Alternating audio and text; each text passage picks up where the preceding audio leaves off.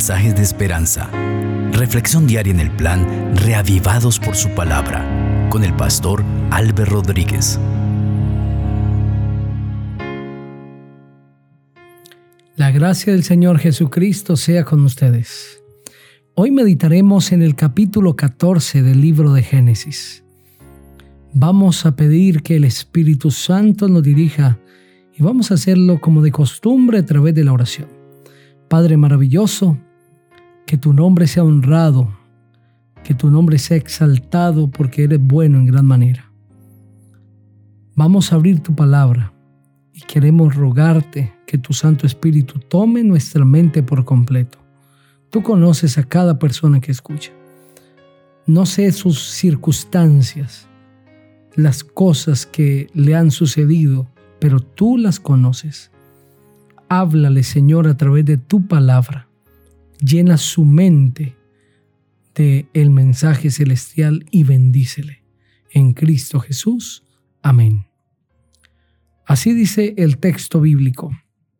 Aconteció en los días de Anrafel, rey de Sinac, Arioch, rey de Elázar, que Dorlaomer, rey de Elam, y Tidal, rey de Goim, que estos hicieron guerra contra Vera, rey de Sodoma, contra Birsa, rey de Gomorra, contra Sinab, rey de Adma, contra Semever, rey de Seboim, y contra el rey de Vela, la cual es Soar. Todos estos se juntaron en el valle de Sidim, que es el mar salado. Doce años habían servido a Kedorlaomer, y en el decimotercero se rebelaron. En el año decimocuarto vino Kedarlaomer con los reyes que estaban de su parte y derrotaron a los refaitas en Astarot Carnaim, a los susitas en Ham, a los emitas en Sabe Kiriataim y a los héroes en los montes de Seir hasta la llanura de Param que está junto al desierto. Después regresaron y llegaron a Enmispat, que es Cades, y destruyeron todo el país de los amalecitas y también al amorreo que habitaba en Hasesón Tamar. Entonces salieron el rey de Sodoma el rey de Gomorra, el rey de Adma, el rey de Seboim y el rey de Bela, que es Soar, y pelearon contra ellos en el valle de Sidim. Esto es contra Kedorlaomer, rey de Elam, Tidal, rey de Goim, Anrafel, rey de Sinar, y Arioch, rey de Elázar. Cuatro reyes contra cinco. El valle de Sidim estaba lleno de pozos de asfalto, y cuando huyeron el rey de Sodoma y el de Gomorra cayeron allí. Los demás huyeron al monte. Los vencedores tomaron toda la riqueza de Sodoma y de Gomorra y todas sus provisiones y se fueron. Tomaron también a Lot, hijo del hermano de Abraham, que habitaba en Sodoma, y sus bienes y se fueron. Uno de los que escaparon fue y dio aviso a Abraham, el hebreo, que habitaba en el encinar de Manre, el amorreo hermano de Escol y hermano de Aner, los cuales eran aliados de Abraham. Al oír Abraham que su pariente estaba prisionero, armó a 318 criados nacidos en su casa y los persiguió hasta Dan. Cayó sobre ellos de noche, él con sus siervos, y los atacó y lo fue siguiendo hasta Jova, al norte de Damasco. Recobró así todos los bienes y también a su pariente Lot los bienes de éste, las mujeres y demás gente. Cuando volvía de derrotar a Kedorlaomer y a los reyes que con él estaban, salió el rey de Sodoma a recibirlo al valle de Sabe, que es el valle del rey. Entonces Melquisedec, rey de Salem y sacerdote del Dios Altísimo, sacó pan y vino y lo bendijo diciendo, Bendito sea Abraham del Dios Altísimo, creador de los cielos y de la tierra, y bendito sea el Dios Altísimo, que entregó a tus enemigos en tus manos. y le dio a Abraham los diezmos de todo.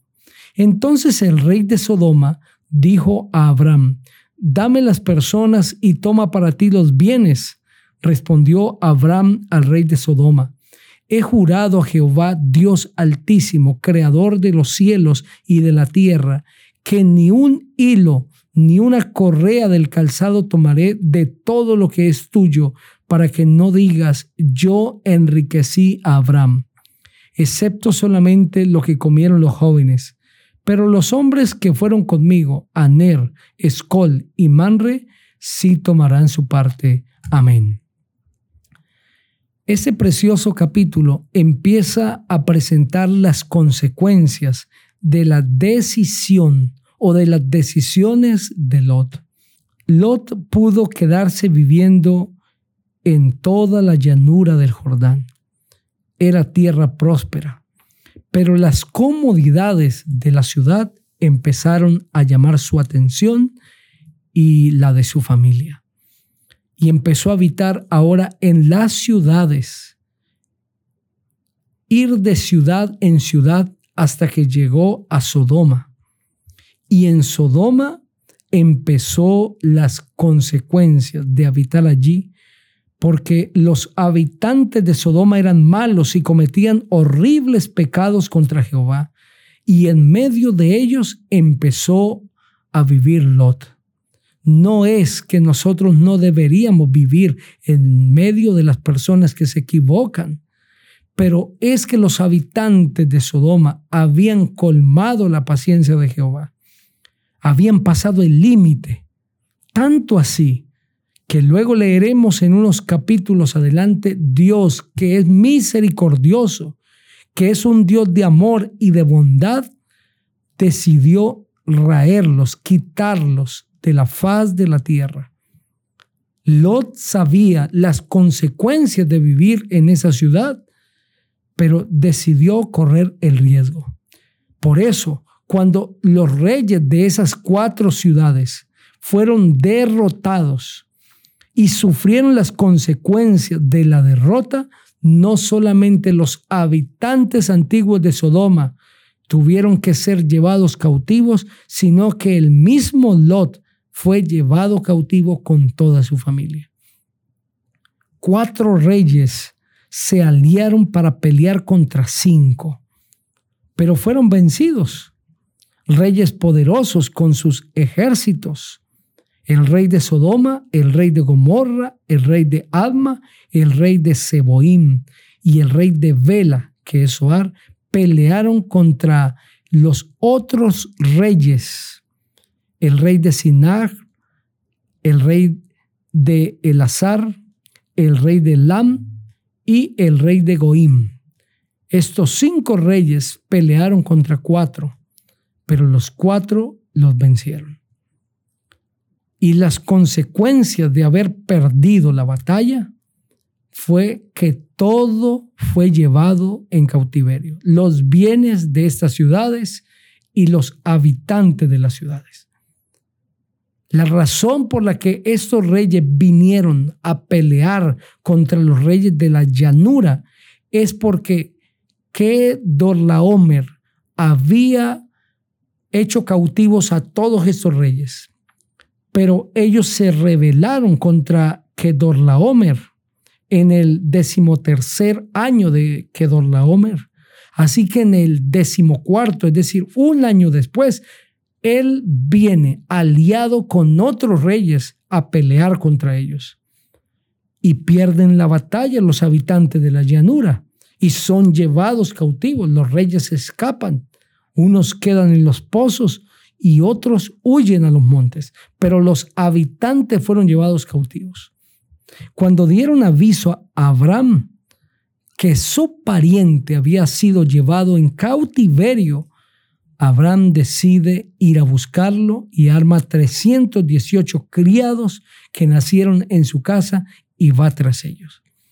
Y es interesante que la batalla que los reyes no pudieron ganar con todo su ejército, Abraham con sus criados y algunos aliados la ganaron.